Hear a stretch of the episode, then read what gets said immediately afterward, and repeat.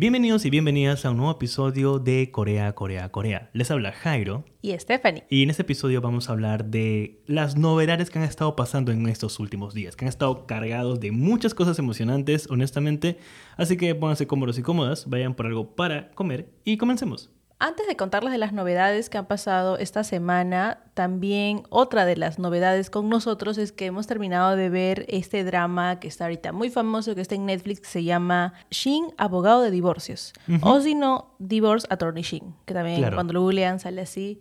Es muy bueno. Es de esos dramas en los que te quedas pegado viendo uno capítulo tras otro. Mm, es también de los dramas que ya hacen que son 12 capítulos. O sea, yo estoy acostumbrada a ver dramas que duran 16. O sea, antes eran 25 episodios, me acuerdo, en el 2007, 2008 más o menos. Y eran 25 episodios. Y por buen rato fueron 16 y ahora hemos ido bajando a, a 12. Este, y ahora hay uno que otro que duran seis incluso.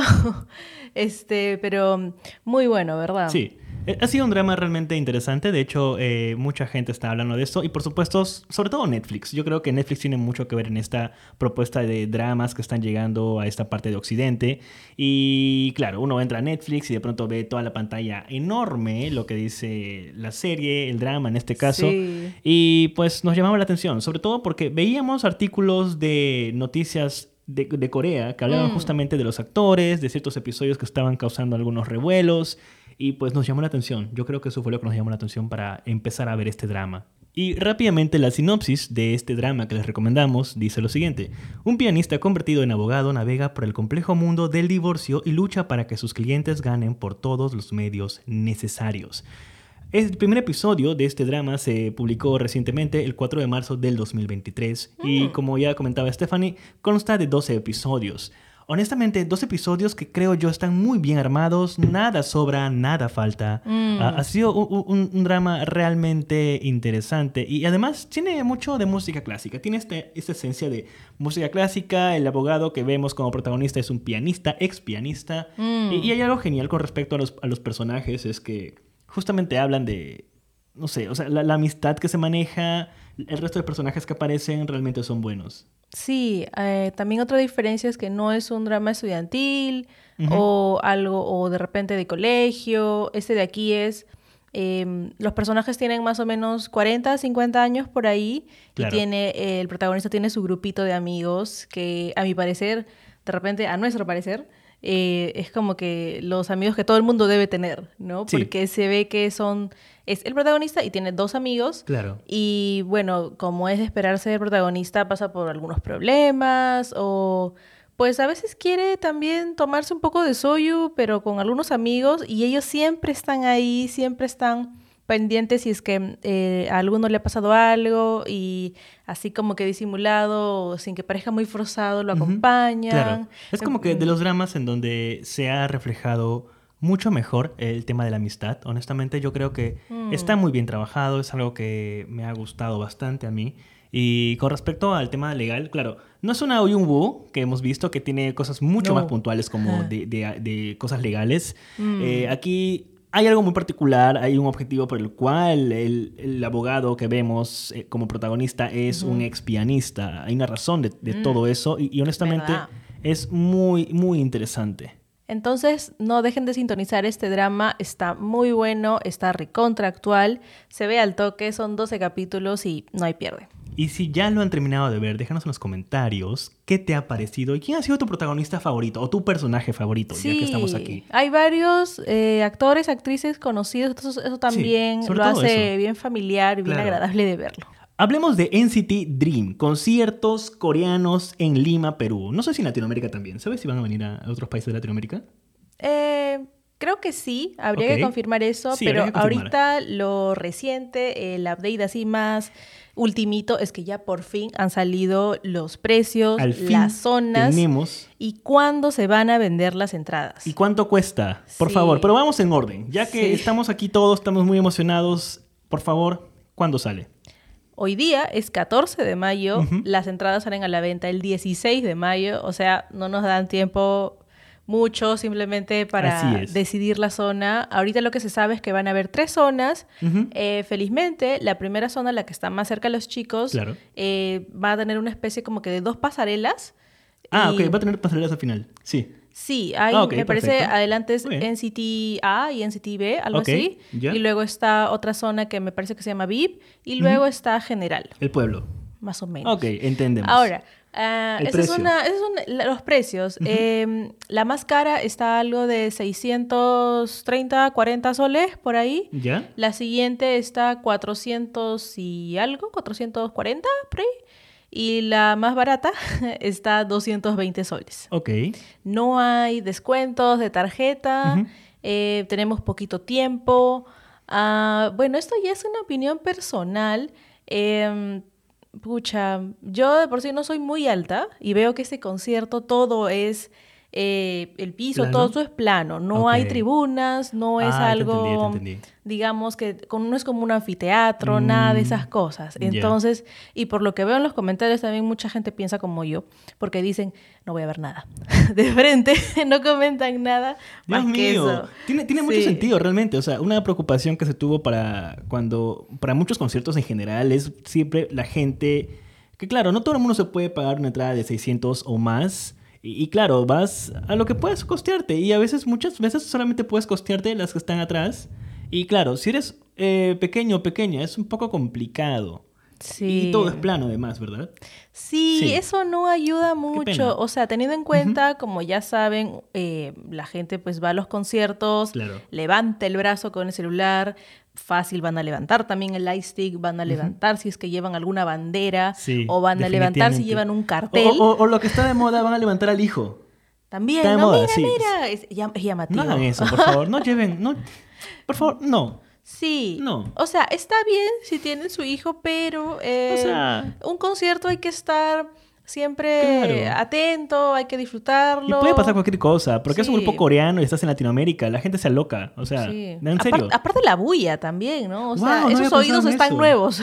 Sí, o sea, Sí. tengamos cuidado con eso, por favor. Así que cuida a tu hijo, no lo llevas a conciertos coreanos, por favor. Ni a los cines. Bueno, de- debatible, debatible. Ok, claro, sí, por supuesto, por Sí. supuesto. Pero sí, eso ahorita está dándose.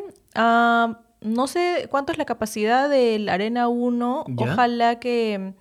Eh, Creo que me habías comentado que era un poco más de 10.000 personas. Por ahí, Pero sí. es bastante. Eh, por ejemplo, el Accor Arena de París, Francia, cuando fuimos a ver a Mm. Blackpink, era 10.000 personas como capacidad. Sí, algo Entonces así. aquí estamos hablando de más o menos esa dimensión. Muy probablemente, porque Sí. el lugar eh, no es un estadio, Claro. no es un anfiteatro. Es un domo, una cúpula un armada. ¿Eso es- está en la playa? ¿O me estoy equivocando? Sí, sí, es el que está en la Costa Verde. O sea, que también se viene, no solamente frío, sino al, al salir, este... Oh, wow, el caminar. El caminar, Ok, o que a veces no es tanto una vía por la que pasan, no sé, pues avenidas y Así es. buses. Así que de todos modos, si ustedes van a ir al concierto, nosotros no estamos seguros aún, honestamente, sobre todo por el hecho de que es plano y eso implica de que por más que queramos ir atrás, tenemos que ir temprano para al menos estar en una buena posición.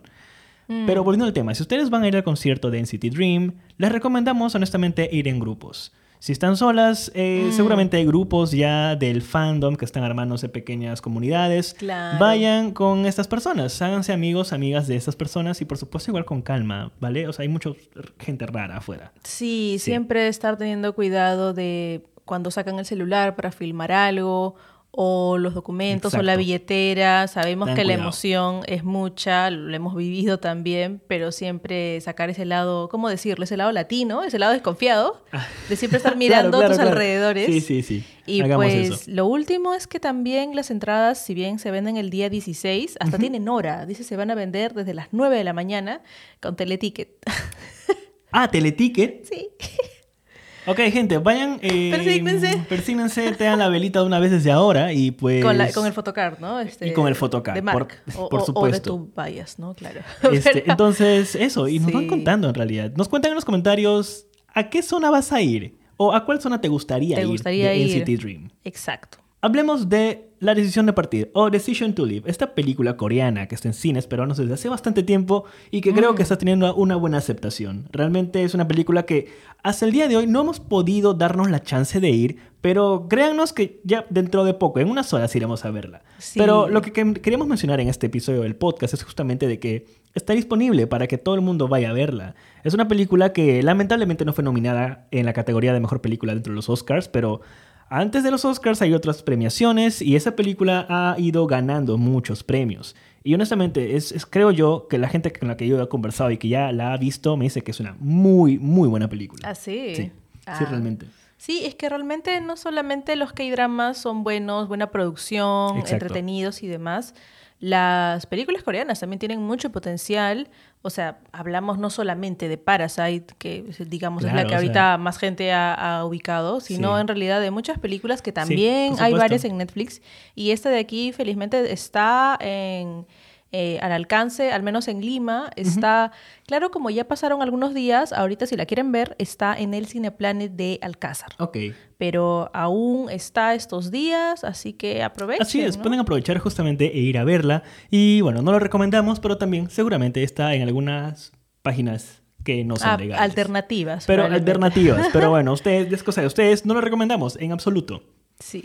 Entonces, eh, hablando justamente de las películas coreanas, o sea, a mí me encanta. Realmente siempre que hay una película o una serie, yo la estoy recomendando bastante. Otra vez, mm. Netflix, si bien es cierto, Netflix es Netflix y, lo odiamos por muchas cosas, hay producción coreana. O sea, el contrato que ha tenido con Studio Dragon y con otras productoras es realmente interesante. Y sin ir lejos, o sea, si bien es cierto, mencionábamos Parasite, yo creo que la mayoría de las personas empezó a prestarle más atención con, desde hace ya unos años con Old Boy, que es una Película coreana increíble que te trauma para siempre. Tú no lo has visto, así que eres bendecida. Pero adaptada a este manga japonés. O sea, realmente es increíble. Y luego está, por supuesto, Tren a Busan. Ah, que es catalogada por muchos, yo solamente, como el Titanic de los zombies. Lo cual es real. Es una película intensa y que si no la has visto, ¿qué esperas? ¿Verdad? Podemos decir que hemos estado en un tren a Busan. Bueno, Sí. Wow, sí, pero no habían zombies. Sí, claro, incluso hicimos el meme. Había el meme sí, o sea, en verdad sí. De hecho, vamos a hablar en otros episodios o en el siguiente episodio del podcast sobre el viaje que hicimos a Corea. Pero para que se hagan una idea, justamente volviendo al tema de películas y de historias, hay historias coreanas para rato, para elegir. Y, y, si hay algo que no te interesa, como en mi caso, por ejemplo, no me gustan mucho las, los dramas escolares. Es una em, preferencia personal. Claro, es muy, muy personal, claro. Pero, por ejemplo, hay otras historias de acción, de ciencia ficción, un ah, poco de fantasía que realmente me emocionan y son muy, muy geniales. Sí, hasta hemos visto también un drama de fantasía. ¿no? De histórico, histórico, ah, mejor dicho. Alchemist of Souls. Alchemist of Souls, sí. Yo usualmente no, no, veo muchos dramas de, de época, pero este de aquí lo ameritaba y ¿para qué? Ah, sí, sí, también recomendado. Buena historia.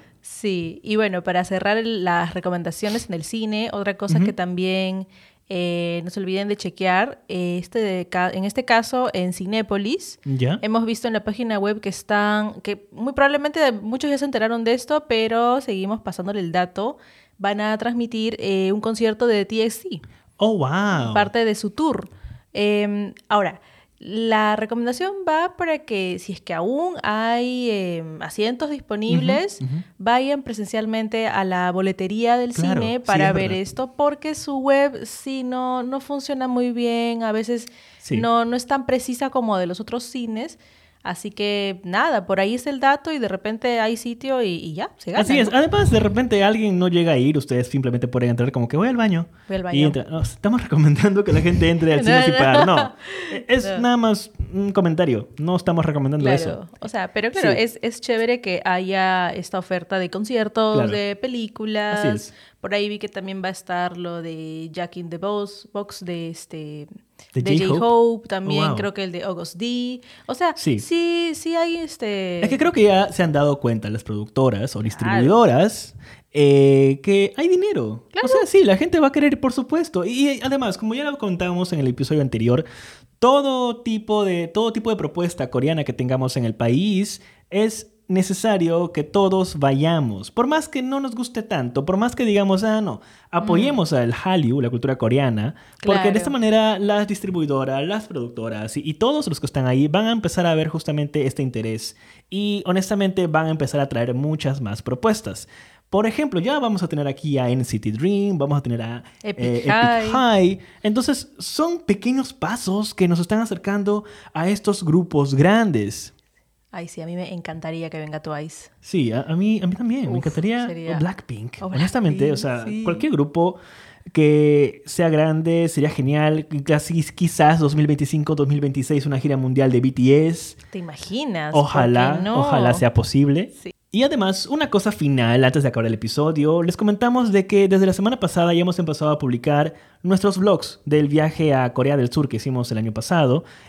Realmente fue un viaje increíble. Es la segunda vez que estábamos en Corea del Sur y ha sido una experiencia muy bonita, mucho mejor que la primera vez, creo yo. Quizás en mi caso, porque como esta vez absorbía mucho más de la cultura coreana y, y leía mejor el Hangul, pues fue mucho mejor para mí. Claro, creo Fue que una de las palabras que lo define es inolvidable. Sí. Sí, o sea, ya han pasado algunos días después de eso, pero entenderá que todo está fresquito en la memoria y uno ah, se emociona demasiado cuando lo recuerda. Claro.